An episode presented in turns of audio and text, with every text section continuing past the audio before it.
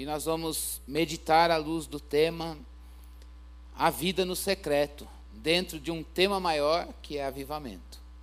Então, a vida no secreto, como um, um tópico de avivamento, e vamos refletir essa vida no secreto à luz do Salmo 27. Então, a palavra de Deus nos diz assim: acompanhe aí. O Senhor é a minha luz e a minha salvação. De quem terei temor? O Senhor é o meu forte refúgio. De quem terei medo?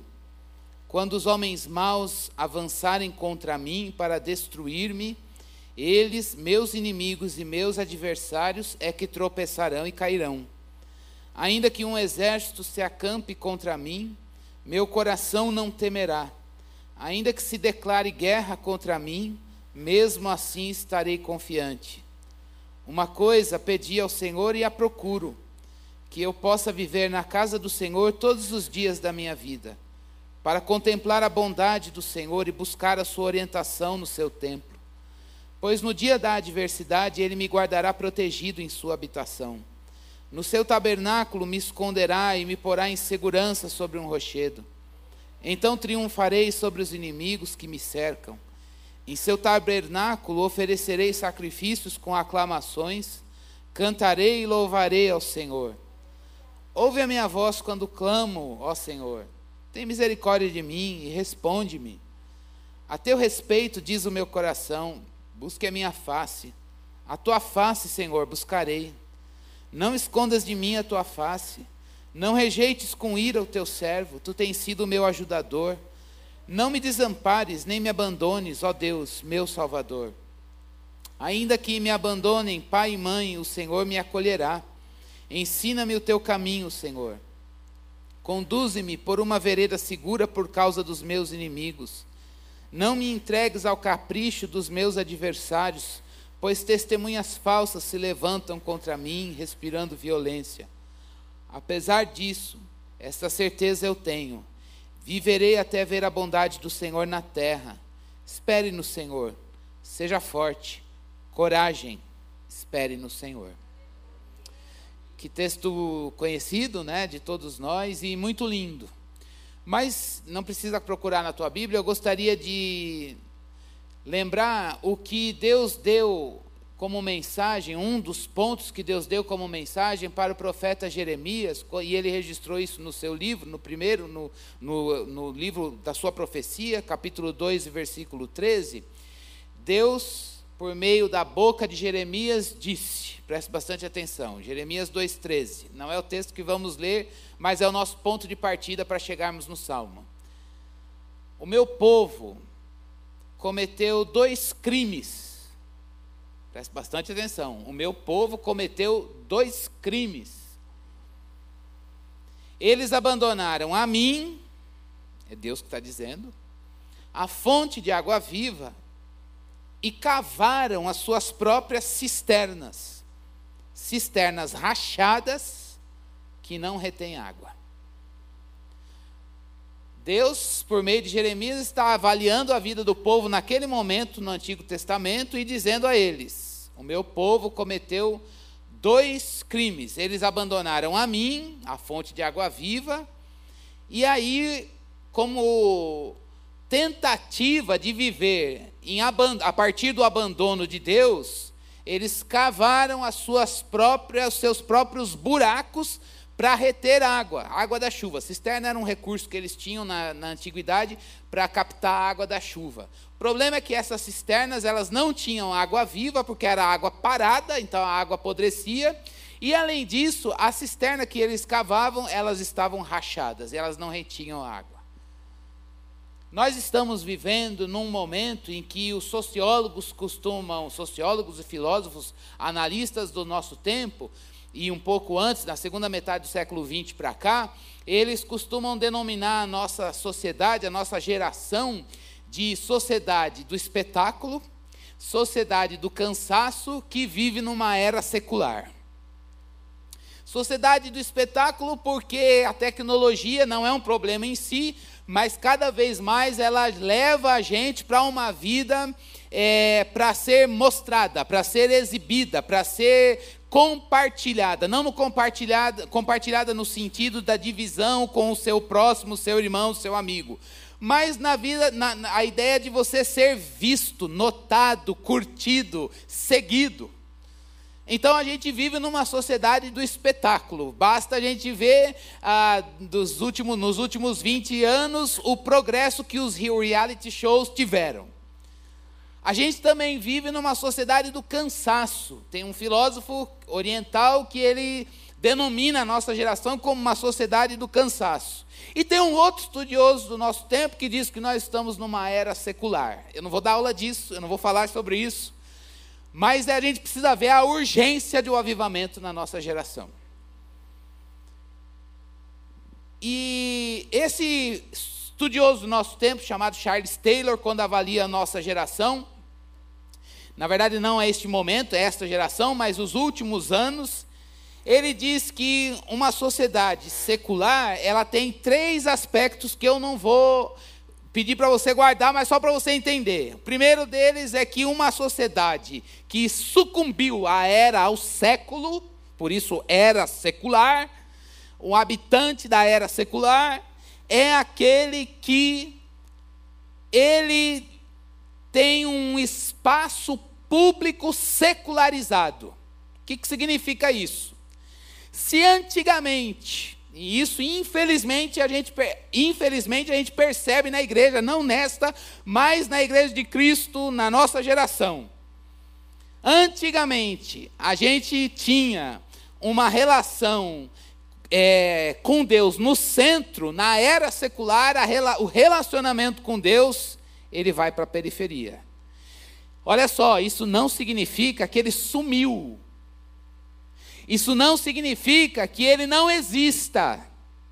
Isso significa que ele foi deslocado do centro para a margem, do centro para a periferia, do centro da vida, do, dos prazeres, para algo acessório, algo que, ok, não vivo em função disso, mas está presente. Guarde, guarde isso no seu coração. Entenda bem. Um dos primeiros pontos de uma sociedade na era secular é que Deus não está mais no centro. Ele pode estar presente, mas não no centro. Um segundo aspecto que esse estudioso do nosso tempo diz, ele não está falando da igreja. Se serve, vamos ouvir. Ele diz que há também na era secular um declínio da crença e da prática. O que, que é isso? Ah, eu acredito. Minha mãe acreditou, eu cresci na igreja, eu entendi. Estou aplicando para o nosso contexto. Mas eu não consigo mais praticar aquilo que eu acredito. Eu não consigo mais. Eu não vou ser um crente como as gerações passadas.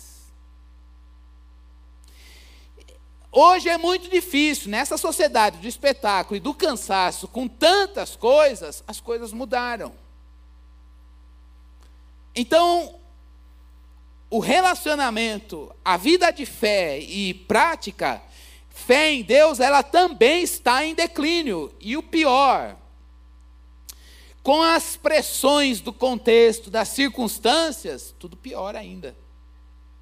Então, o primeiro ponto é o espaço público está secularizado. O espaço que era ocupado por Deus agora está deslocado para a periferia, para o lado.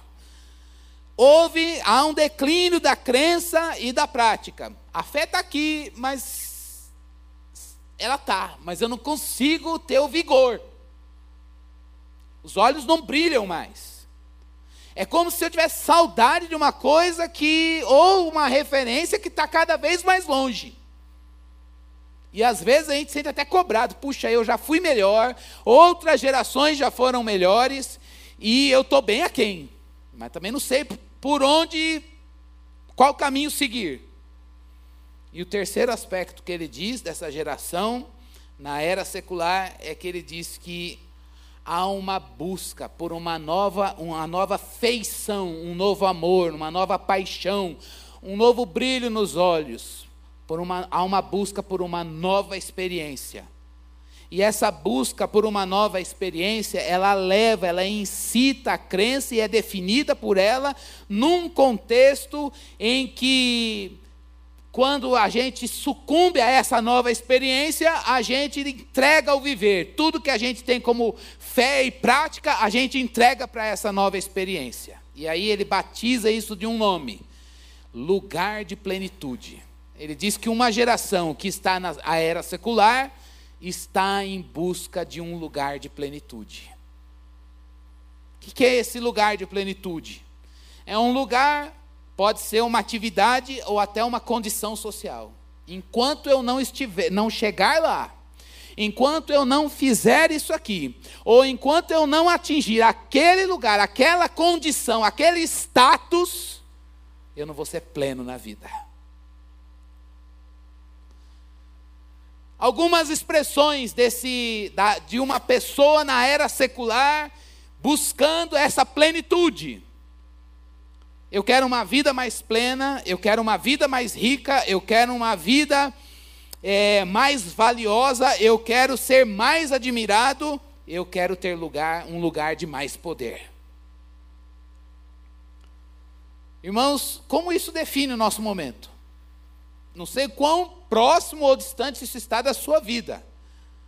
Mas se você olhar o noticiário, ligar a televisão, navegar nas redes sociais, você vai ver que nós estamos numa era secular. Não é um problema falar de Deus, só que a vida não gira em torno dele mais. Está presente, mas deixa lá. Ou você tem fé, tenha para você. Isso é relativo, cada um na sua. A gente percebe também que muitos ainda têm uma referência dizendo: puxa, como eu gostaria de sentir mais Deus, como eu gostaria de tê-lo mais perto. Quando a gente olha para os homens da palavra, para as ações de Deus no Antigo e no Novo Testamento, na igreja e com seu povo Israel lá no Antigo Testamento, às vezes a sensação que nos dá é quão distante nós estamos. E quando a gente olha para o nosso, para o momento que a gente vive também, a gente vê uma geração em busca de de uma condição social, o que não é errado, mas como se isso fosse ser a resolução dos problemas e, o, e a plenitude do viver, atingir uma condição, praticar, ter determinadas atividades, ou até mesmo a gente estar em algum lugar. Quando a gente liga a televisão ou a gente vê as propagandas que nos cercam, a gente vê isso, né? Cada vez mais a mídia vendendo coisas. Você não vai ser feliz enquanto você não fizer isso, você não vai ser feliz enquanto você não estiver em tal lugar, você não vai ser feliz enquanto você não tiver determinado padrão, padrão do corpo, padrão de relacionamento, ah, lugar e uma experiência, não é à toa que o nome experience, cada vez mais, ele tem tomado é, experiência com bebida, experiência com aquela, com aquela comida, experiência com aquele lugar, experiência com aquela roupa, experiência, experiência, experiência. Só que essa experiência, ela passa e aí precisa de uma nova, e aí vai para uma outra, e há uma, uma sensação de não saciedade, não satisfação, e a gente se vê num círculo vicioso e insatisfatório e querendo sempre mais. É a busca por um lugar de plenitude.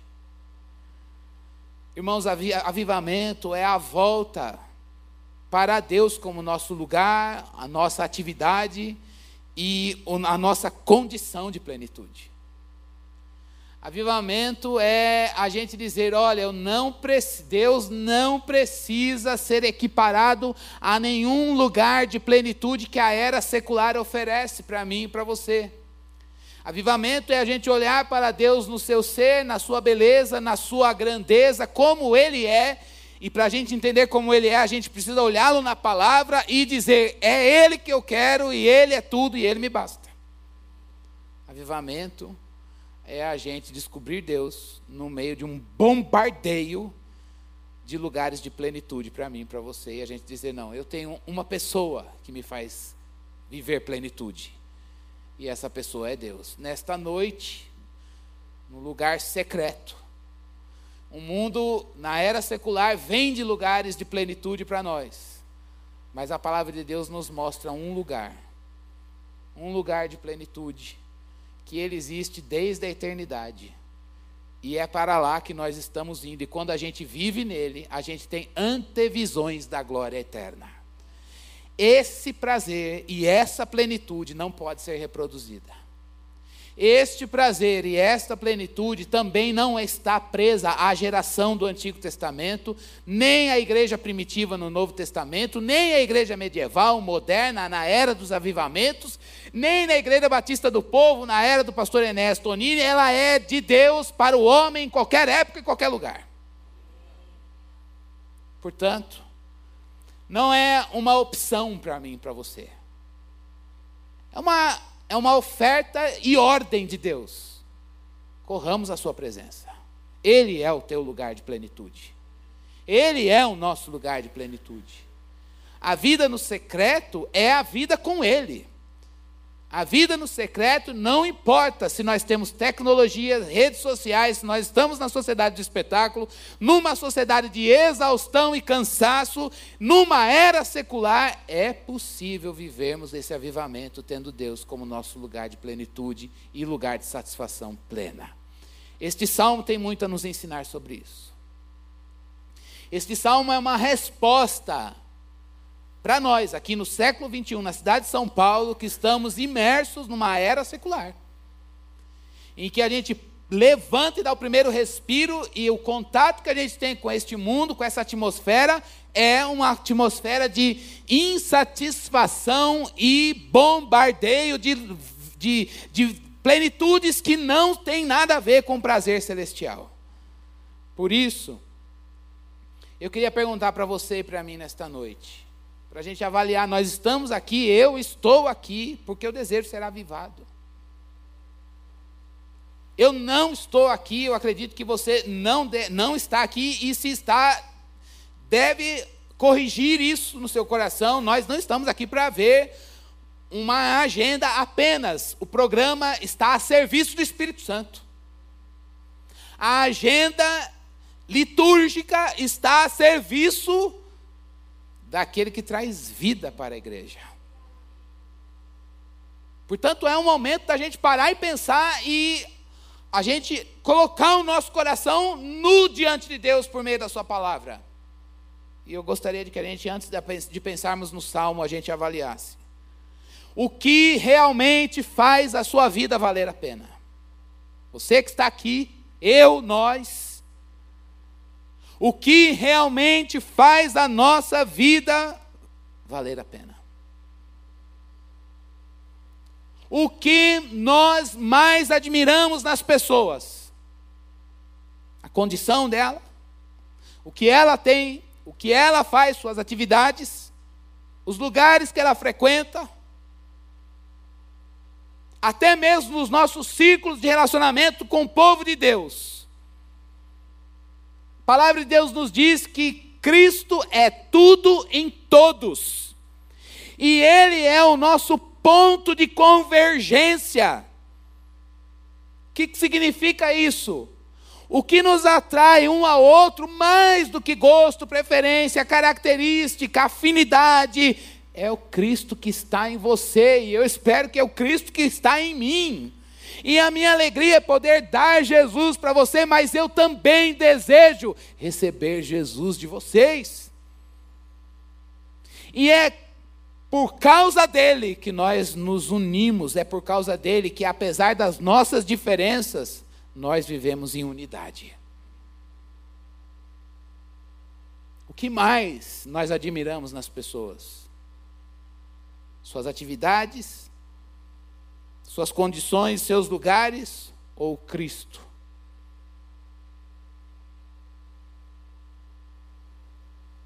O que constitui a vida plena para você e para mim? A resposta para essas perguntas e para essa era secular na qual você está, e eu também estou, está neste, à luz desse salmo, um salmo que nos mostra a confiança em Deus a espera em Deus, a vida secreta com Deus, as características daquele que tem uma vida secreta com Deus. Por que, irmãos, Deus quer mostrar isso para mim e para você nesta noite? Não é para a gente entender somente. é para a gente entender a palavra e saber que aquilo que está na palavra, Deus tem poder para realizar na sua vida. É para afirmar alvo, é para fazer revisão da vida, é para fincar, é para fincar propósito do viver e dizer: deixa a palavra mostrar meu caminho. E se o Espírito quiser fazer os ajustes, que ele tenha liberdade. É possível viver avivamento numa era secular. Deus quer que nós vivamos o avivamento numa era secular. Como é a vida daquele que vive no secreto, em avivamento, a despeito do contexto que o cerca? A primeira característica é que ele tem uma confiança em Deus declarada. Essa declaração não é dos lábios, ela é do coração. O salmista diz: O Senhor é, ele chama Deus de luz, ele diz com seu coração, lógico que ele está escrevendo na pena, é um salmo de Davi. Então ele está dizendo: Deus é minha luz, Deus é minha salvação e Deus é a minha fortaleza. Que declaração maravilhosa! Irmãos, irmãs, coloque tudo para nós, na nossa geração, na era secular. Com esse bombardeio de lugares de plenitude. Eu vou falar de lugares de plenitude a pregação inteira, então vai, vai entrar goela abaixo. Talvez você saia daqui e o que o pastor falou? É lugar de plenitude. Mas tudo bem, se isso ficar na mente, está valendo. Nesta geração de bombardeio de lugares de plenitude, com atividades, lugares e condições, o salmista, num outro contexto, mas também num contexto que não tem Deus como centro, que tem essas marcas, ele tem uma confiança em Deus declarada. Olha, eu estou vendo várias coisas, mas Deus é a minha luz, Deus é a minha salvação, Deus é a minha fortaleza. Ele está dizendo que Deus é a minha luz, ou seja, eu estou vendo escuridão de tribulação à minha volta. Dizer que Deus é a minha luz, ele não está dizendo que ele não está lidando com as trevas, ele diz: Eu estou lidando com as trevas. A escuridão está da tribulação, do problema e do sofrimento está à minha volta. Mas ele não tem deixado de brilhar. Ele está dizendo que Deus é a sua salvação. Isso significa que ele está tendo que lidar com dificuldades. Ele está tendo que lidar com afrontas, ele está tendo que lidar com pressões. Mas para todas as afrontas, tribulações e pressões, ele tem provado de Deus salvação. E ele também diz que Deus é a sua fortaleza. Isso significa que ele tem estado em lugares de perigo. Mas por ter uma vida com Deus e nele, ele diz que Deus é o seu lugar de segurança. É uma era secular. Era secular é aquilo que não tem Deus como centro. Então, na era secular, aos olhos do pecado, ela é bonita. Mas a luz do evangelho, ela é marcada por tribulação, por dificuldades e por perigo. Agora, a coisa mais linda que a gente vê que o Espírito de Deus fez na vida do salmista é que ele está dizendo: olha, eu estou vendo tudo isso, mas o que Deus significa para mim? Luz, salvação e fortaleza. Livramento, lugar de habitação segura e segurança, no que caminho eu devo seguir. E agora ele, por ter Deus, por ter Deus como luz, salvação e fortaleza, a gente poderia dizer, então Deus não permitiu que ele lidasse com uma era secular. Não, ele teve que enfrentar. Irmãos, avivamento não é a ausência das tribulações, dos perigos, não é a ausência das coisas que nos causam espanto e medo. Mas em época de avivamento é possível que a partir de um relacionamento com Deus e uma confiança em Deus declarada a partir da presença dele no nosso coração, a gente possa perceber que a gente tem condições no Senhor de enfrentar. O que? Ele diz: olha, os meus inimigos, eles são malfeitores. O que é um malfeitor? É aquela pessoa que é inclinada para fazer o mal. Ele está dizendo que aquele que vive com Deus enfrenta, lida no seu caminho, ele conhece pessoas que são inclinadas para fazer o mal. Isso assusta. Isso causa espanto, medo e às vezes ira, ódio.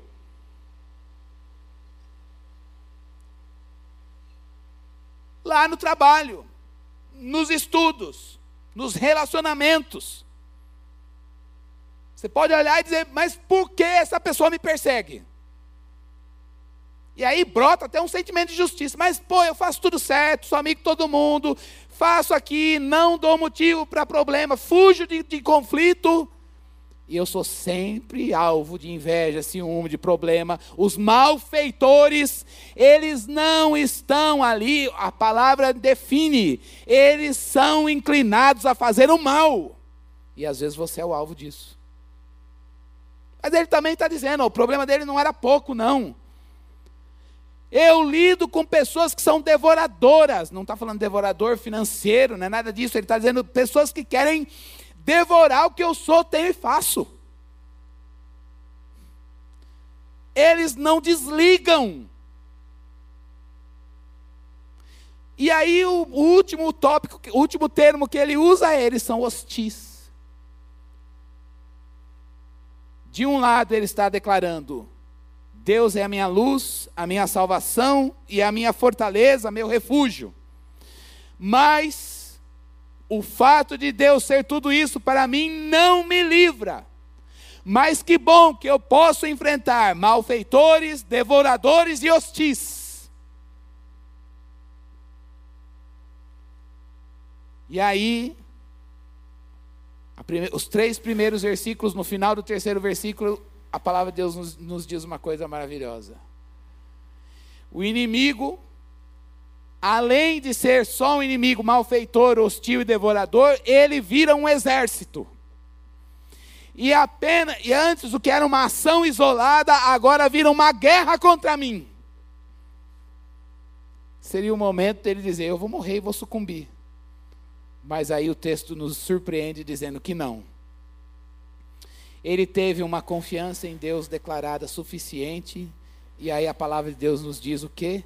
Os inimigos é que tropeçaram e caíram. Esse é um primeiro ponto do avivamento no, com a vida no secreto. Uma confiança em Deus declarada no meio da era secular. Às vezes a gente gostaria que Deus padronizasse experiências ou perpetuasse contextos. Há momentos em que a gente percebe bonança, há momentos em que a gente percebe que há, há uma atmosfera celestial, seja na sua vida, no contexto, no trabalho, até em alguns aspectos da vida eclesiásticas. E a gente diz, Deus, por favor, congela isso e faz isso durar para sempre. Mas há momentos em que a gente percebe que as trevas se levantam. A guerra, ela vem contra nós. A pressão do sistema, a força do tentador parece que vai engolir a gente. E é nesses momentos que a gente diz: Deus, eu não vou suportar mas um primeiro ponto que Deus quer que nós nos lembremos, e o Espírito de Deus quer renovar no seu coração e no meu nesta noite, é que avivamento significa confiança em Deus declarada. Olha, eu sei que tem malfeitor, eu vejo, lido, recebo o mal. Não dá para evitar que ele lance. As pessoas lancem seus problemas e deem aquilo que têm. Percebo situações de pessoas querendo me devorar. Perceba a hostilidade do maligno em determinadas situações e áreas da minha vida e da sua vida. Mas o salmista está vendo tudo isso claramente e dizendo: Deus é luz, Deus é salvação e Deus é refúgio. Os olhos veem, mas o coração confessa a partir do secreto. É a mesma coisa que Asaf disse no Salmo 73. Quando ele viu a prosperidade do ímpio e o sofrimento do justo, ele disse: só de pensar nisso, eu achei uma tarefa difícil demais para minha cabeça. Mas no versículo 16 ele diz: Até que eu entrei no santuário de Deus e lá eu entendi. Alguém já disse que a visão vem de fora e ela assusta. Mas a fiel interpretação vem de dentro do santuário. A pergunta de Deus para mim e para você nesta noite é: nós temos essa confiança em Deus declarada quando você vê o malfeitor, a hostilidade e as circunstâncias ou pessoas querendo devorar você com ira ou com a força que a situação tem.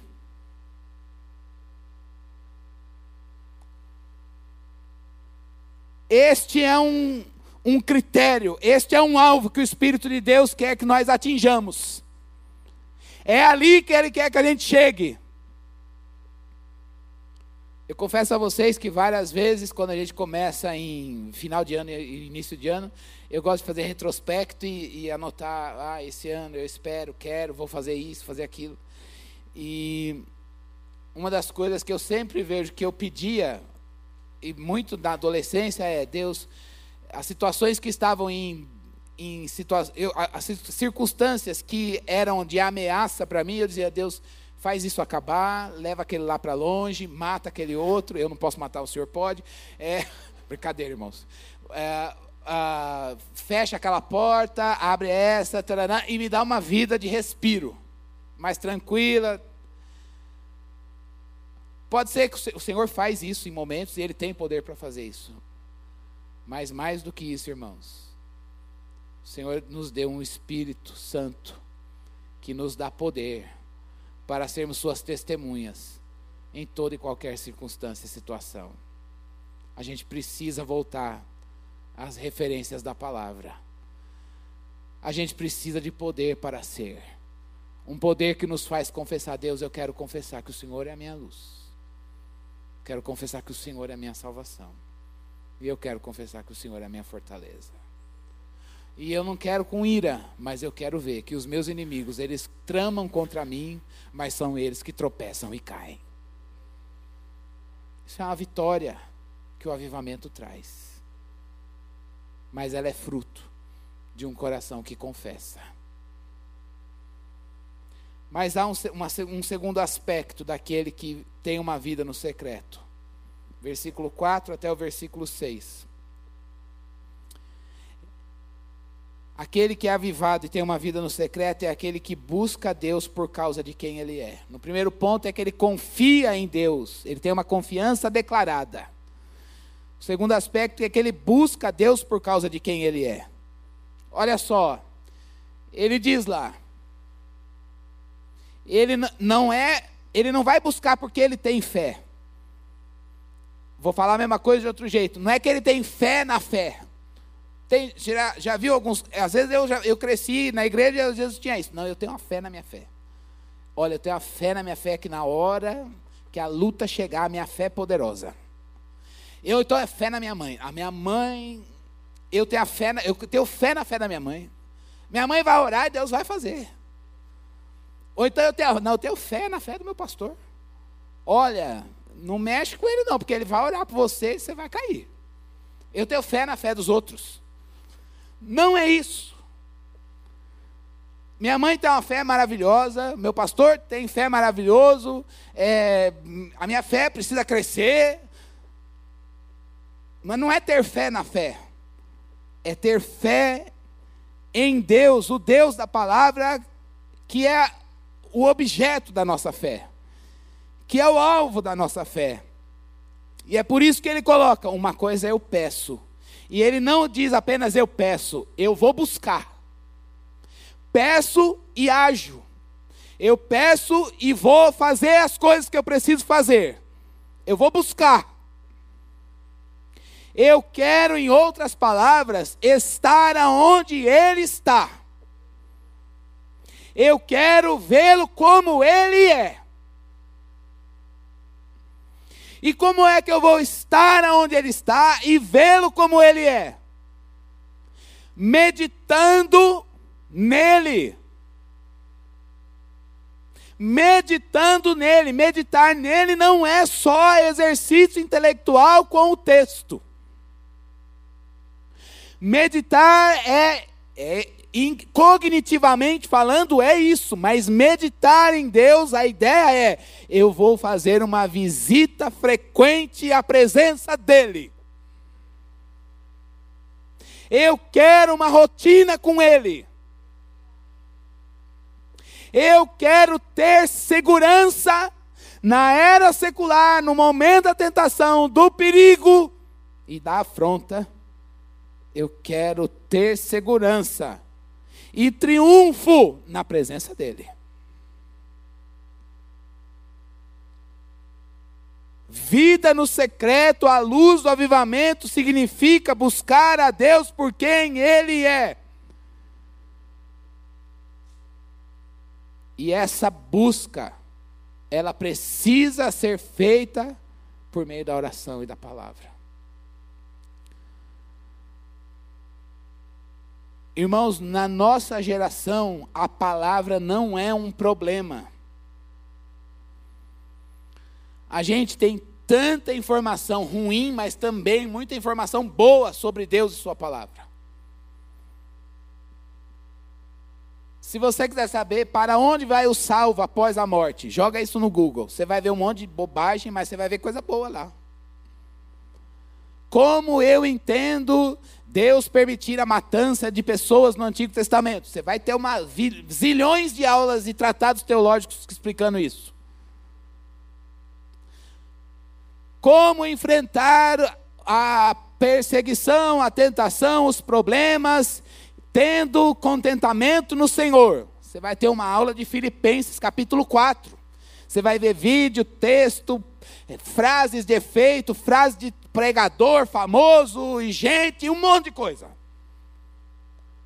Então, informação de Bíblia não é um problema mais para nós. Na minha geração, quando eu, há 30 anos atrás, quando eu fiz seminário, não tinha Google, não tinha internet. Então era um problema. Mas hoje não. Mas a despeito dessa abundância de informação, dessa satisfação de conhecimento que nós temos, nós precisamos hoje permitir que o Senhor nos traga o vigor da presença dEle. Tempos atrás estava conversando com uma pessoa, ela disse: Olha, eu entendo que o segredo para a minha vida é o contentamento, mas não consigo viver o contentamento. Eu entendo o que a Bíblia diz, mas não, não consigo viver o que a palavra diz. Eu sei, já sei, mas não basta saber. Não, saber é fundamental, mas não é só. Precisa algo mais. Esse algo mais, irmãos, está no campo da busca. Precisa ter conhecer a Deus como ele é. E o conhecimento de Deus como ele é vai educar as nossas afeições. O conhecimento de Deus, como Ele é, vai inclinar as nós, o nosso interior para a presença dEle. Isso pode ser num toque momentâneo e sobrenatural, isso pode ser processual, mas uma coisa é certa: nós precisamos pedir a Ele e buscar satisfação plena nele. Não basta crermos direito. Termos uma fé bíblica bem desenhada, é fundamental. Mas o que Deus deseja é que a partir disso, as nossas entranhas estejam vulneráveis a Ele. Pode ser que você esteja aqui hoje dizendo, pastor, eu tenho zilhões de paixões bestiais e selvagens dentro de mim. Eu também tenho. Porque nós não estamos na glória final e estamos habitando num corpo que tem presença de pecado e morte. Mas quando a gente se aproxima cada vez mais de Deus em busca, Ele nos dá uma vulnerabilidade maior para as vulnerabilidades que nós já possuímos. Talvez você diga, eu sou fraco para isso, fraco para aquilo, fraco para aquilo, isso aqui me domina, aquilo me domina, aquilo me destrói, aquilo me derrota, mas uma vida de avivamento significa, olha, eu sei tudo que é aquilo que me derruba, mas nada se compara ao poder da presença de Deus. Esse me toma nas mãos e me faz andar com Ele. Um pastor já disse que às vezes o que nós precisamos é de uma paixão maior que se sobrepõe às paixões que nós possuímos. E essa paixão por Deus, ela vai desarmar, fazer morrer aquilo que nos separa dele. Talvez você esteja aqui hoje dizendo: Eu quero que Deus resolva isso, quero que isso aqui morra na minha vida, eu quero que Ele afaste. É o momento de vigiar, mas acima de tudo, dizer: Deus, eu vim aqui para te buscar. Eu vim aqui para andar com o Senhor. Eu vim aqui porque eu quero crescer no meu relacionamento contigo. Eu vim aqui porque eu preciso contemplar a tua face. Olhemos para a vida de Pedro, que andou com Jesus Cristo durante seu ministério público, mas não tinha um relacionamento ao ponto de entender plenamente a vontade de Deus e fez o que fez. Mas o livro de Atos, capítulo 1, do versículo, nos primeiros versículos, nos diz, depois que Cristo faz aquela promessa no versículo 8, vocês fiquem até que do alto serão revestidos de poder. Nos diz que eles ficaram em oração. Em oração, eles se dedicaram à oração. E de repente veio do céu um som, Atos capítulo 2. E encheu o lugar, eles foram visitados e Pedro se levantou. O que mudou na vida de Pedro? A presença de Deus. O que mudou na, na vida de Pedro? O relacionamento. A visitação. A vida de busca. Quando Cristo morreu, eles se dissiparam. Mas depois da ressurreição eles se juntaram e ficaram buscando o Senhor. Eu não sei como você busca, se é com três horas da manhã, com vigília, com culto de oração.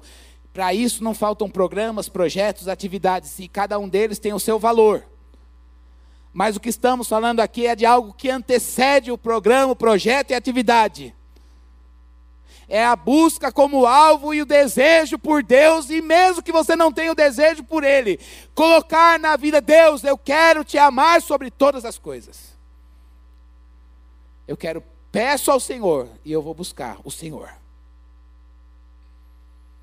Eu peço uma coisa, o Senhor. E eu vou buscar quem? O Senhor, eu quero o Senhor na minha vida.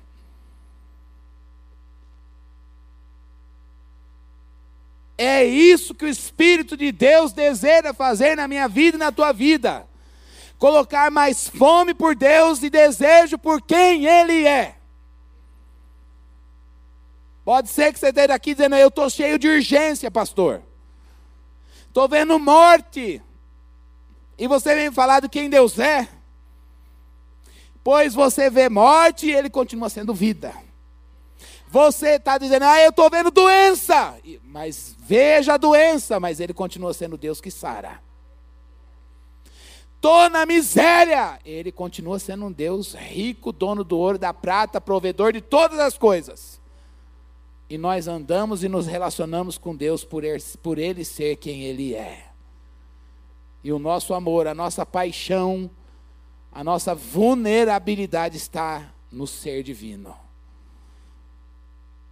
Deus quer nos fazer vulneráveis a Ele.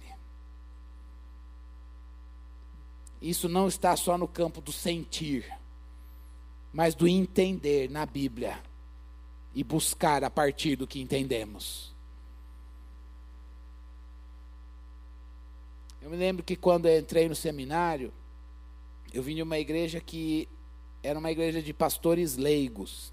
As pessoas não tinham formação bíblico-teológica.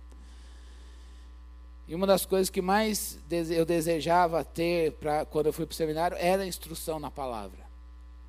E justamente para preencher essa lacuna na igreja. Então eu achava assim que uma das coisas que mais ia me caracterizar quando eu fui para o seminário era a intelectualidade das escrituras. E foi mesmo. Mas uma coisa que eu achei muito interessante é que quanto mais eu estudava a palavra, academicamente falando, mais aumentava uma fome e sede por Deus e por um relacionamento mais vivo com Ele. E quando a gente tinha que entrar no seminário, a gente tinha que fazer uma entrevista com a diretora. E a primeira pergunta que ela me fez foi o seguinte: Como está o seu desejo pela presença de Deus? Eu falei: Ela é louca. Eu vim num seminário para estudar a Bíblia, ela me pergunta da presença de Deus, fome de Deus. Eu falei: Tá tudo bem, tranquilo. Ela falou: Tá bom, vamos orar.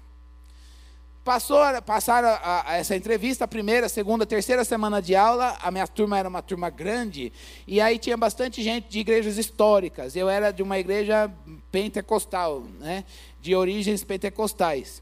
Aí o professor falou, professor Batista, falou: Olha, ah, como é que está a vida com Deus? Não sei o que a aula levou para isso no final, antes da gente se despedir. Ele falou: Vamos orar, mas como está a vida com Deus? E não sei o quê. E, e vocês estão percebendo o relacionamento que há entre conhecimento e a busca pelo ser de Deus? Eu falei: Não, eu não percebi. Eu não estou percebendo nada na minha vida. Se eu que sou pentecostal não estou, os, os, os outros que são Aí os eu falei, você está percebendo? Demais. Eu falei, você está? Demais. Nossa, eu não sei o que está acontecendo comigo. Eu falei, aí eu falei, aquele, aquele lá não está. Aquele não está. Falei, fulano, e aí? Nossa, eu não sei o que está acontecendo comigo. Eu entrei nesse seminário, é uma fome, a palavra cada vez mais está me levando, e eu estou revendo a minha vida de busca ao Senhor mais do que outras coisas. Eu falei, alguma coisa está errada na minha vida. Deus está dando espetáculos da presença dele e eu estou dormindo. Eu estou abarrotado de Bíblia, mas a Bíblia não me coloca de joelhos diante dele. Eu não sinto falta dele. Eu não sinto desejo de buscá-lo. E eu estou cheio de Bíblia. É horrível isso. Quando você é ortodoxo, mas seco. Um autor diz, chama isso de ortodoxia morta. Não falta conhecimento. Mas as outras paixões te dominam mais do que Deus. Não sei se já chegou nesse estágio. É horrível. Meu primeiro ano de seminário foi assim.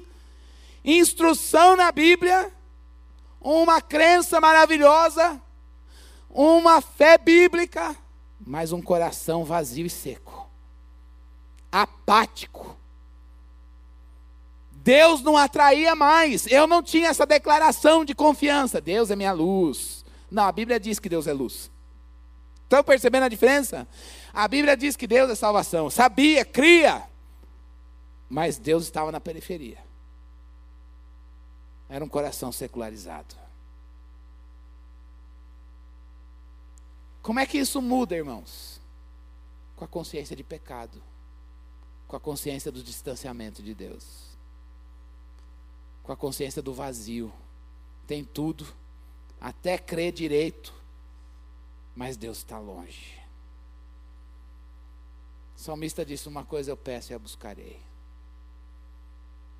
Que eu possa meditar. Que eu possa fazer visitas frequentes a Deus. Eu confesso a vocês que eu tenho saudade disso. Saudade de me unir a um povo de Deus e dizer: Vamos frequentar. Vamos dizer, alegrei-me quando me disseram, vamos à casa do Senhor. Dizer como o salmista Davi, no Salmo 63, ele disse: Eu ficaria às vigílias da noite só meditando em Ti. Como é bom buscar sozinho no lugar secreto, mas também como é bom ver o povo reunido. Quão bom e quão suave é os irmãos vivendo em união. É como óleo precioso que desce a barba. É muito bom estar na presença de Deus, ser sensível à voz dele, ser vulnerável a ele mais do que às nossas próprias fraquezas e pecados. Irmãos, nesta noite, neste mês, neste ano, nesses dias, Deus não quer que a gente só creia bem. Deus não quer que nós tenhamos uma ortodoxia morta. Deus não quer que a gente tenha crença, entenda, tenha um relacionamento com Deus, mas Ele está na periferia.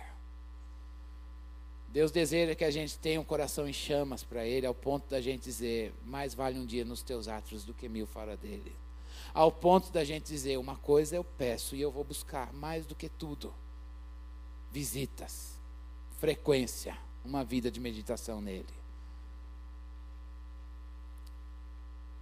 Mas o salmista também nos deixa aqui nesse texto uma terceira lição do avivamento. É que a busca por Deus, é a, a, a, vida no secreto nos leva à busca por Deus, por quem Ele é, mas também pelas suas bênçãos. Mas veja, essa busca pelas bênçãos, já vou acabar. Não é uma relação de interesse. Ah, então eu estou necessitado, Deus é abundante e Ele vai me dar, então eu vou lá e Ele precisa. É uma relação de utilidade, não é isso.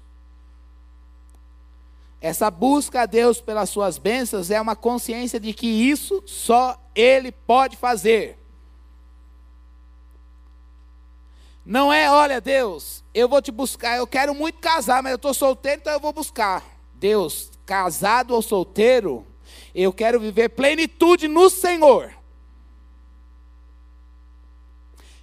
Eu quero muito aquela atividade, aquela condição, ter condições de frequentar aquele lugar. E pode ser que Deus te dê, seja desejo dele, e ele atenda ao desejo do teu coração. Mas busca a Deus não é assim, então, eu busco Deus porque eu não tive aquilo. Eu busco Deus enquanto eu não tenho aquilo lá. Ou eu não consigo fazer outra coisa. Como se Deus pudesse substituir a ausência disso, daquilo, daquilo outro. E aí, quando a gente atinge o lugar de plenitude, a gente não precisa mais dele. O salmista está dizendo: Eu vou buscar bênçãos que só Ele pode dar, tendo ou não tendo, podendo ou não podendo, essas bênçãos vêm dele. E aí ele diz lá: Olha, uma coisa eu vou falar para o meu coração, ele fala o coração dele dando crédito ao convite que foi feito por Deus. Me busca. Versículo 7 até o versículo 12. Vou reler. Versículo 8: A teu respeito diz o meu coração: busque a minha face, a tua face, Senhor, buscarei. Isso é muito sério. Quando ele diz a tua face, Senhor, eu buscarei, ele está dizendo: Deus, eu vou dar crédito ao convite que o Senhor me faz. Busca a minha face.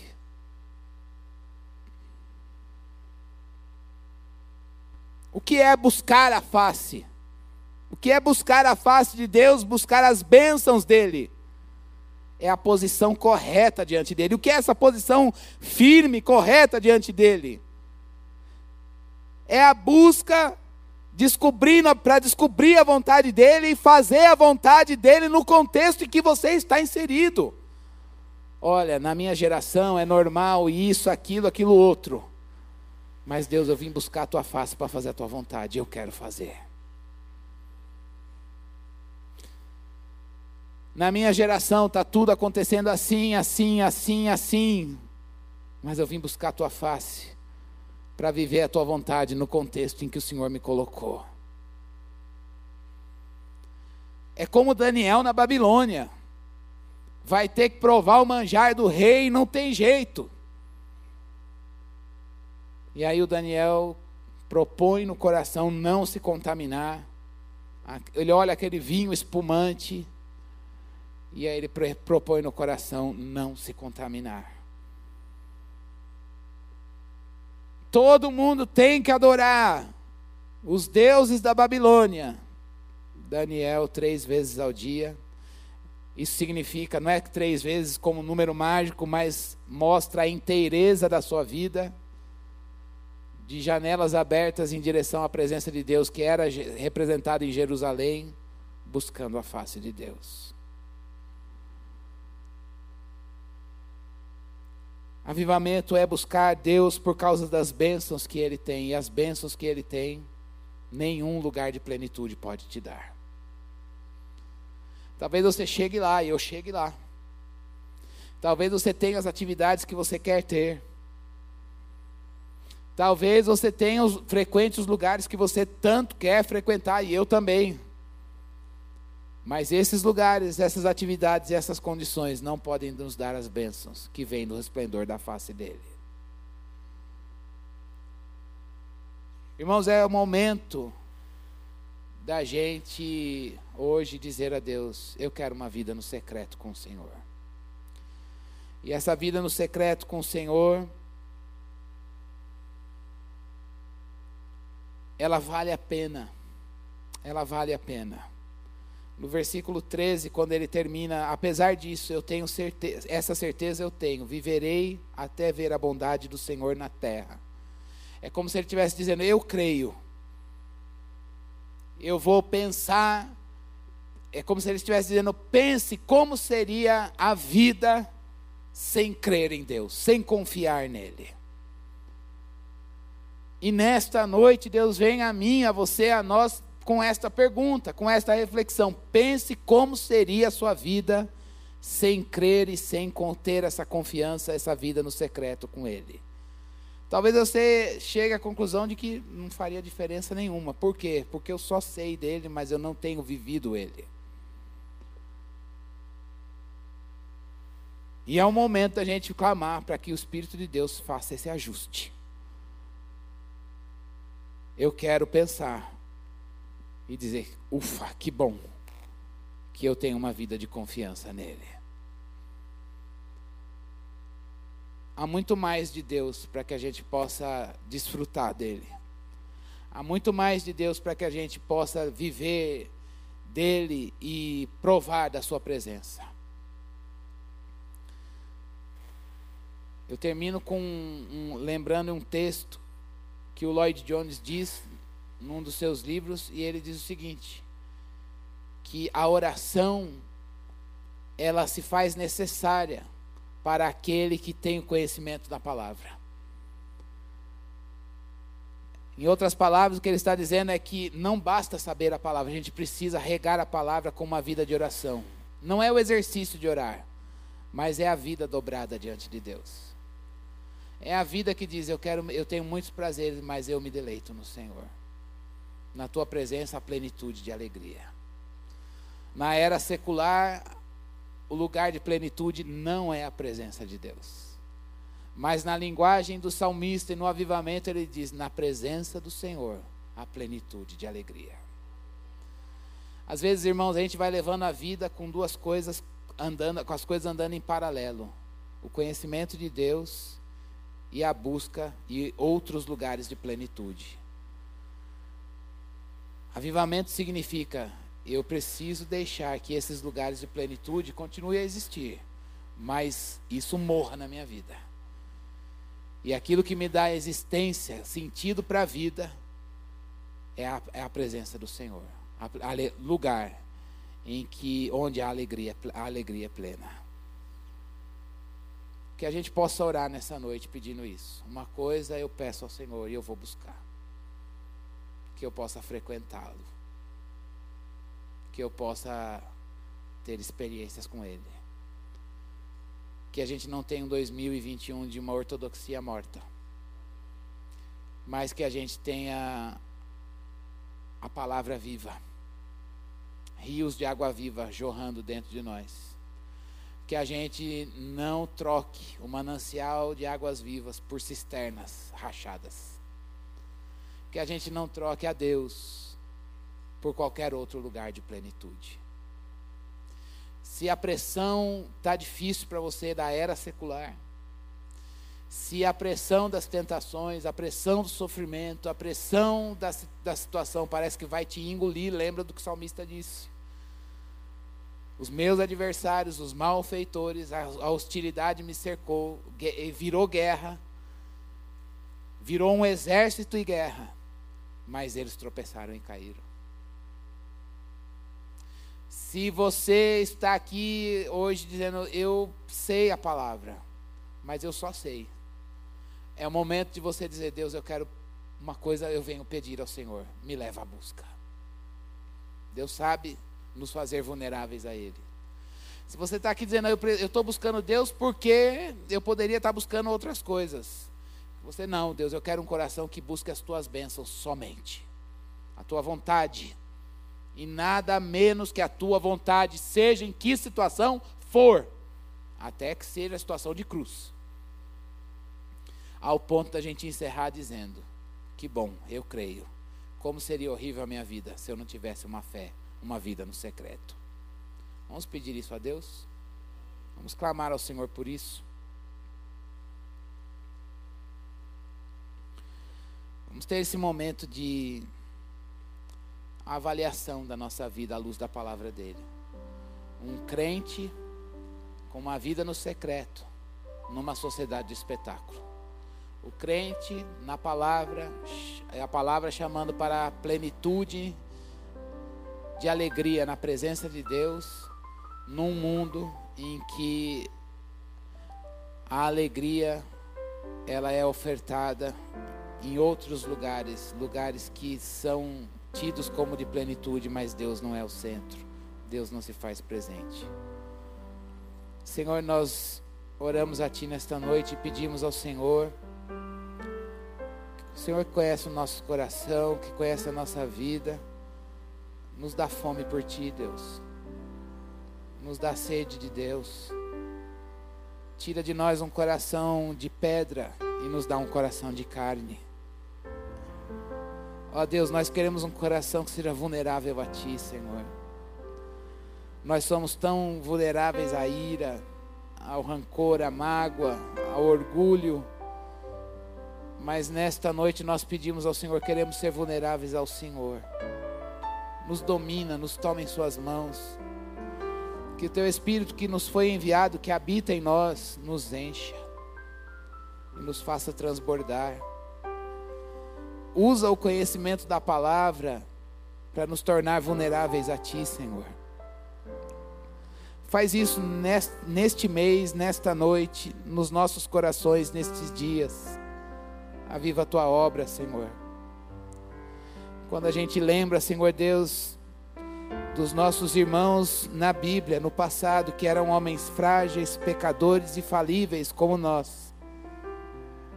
Quando a gente lembra de Moisés, que naquele deserto foi chamado por Ti, Senhor Deus, para guiar um povo no deserto. Mas ele disse: Se a Tua presença não vai conosco, não nos faça subir daqui. Esta noite eu me uno aos meus irmãos e digo a Ti, Deus, neste ano de 2021 e todos os dias da nossa vida, se a Tua presença não vai conosco, Deus, a gente não, não quer dar um passo. De que adianta conquistas, bens, lugares, condições, atividades, se o Senhor está longe, põe saudade do céu no nosso coração.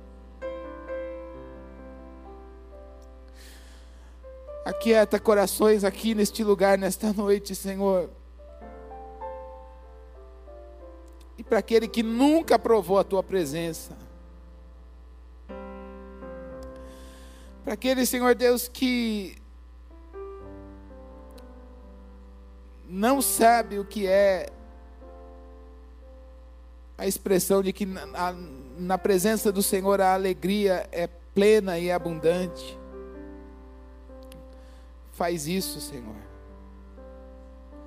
Deus, se a tua presença não vai conosco, nós não vamos fazer nada.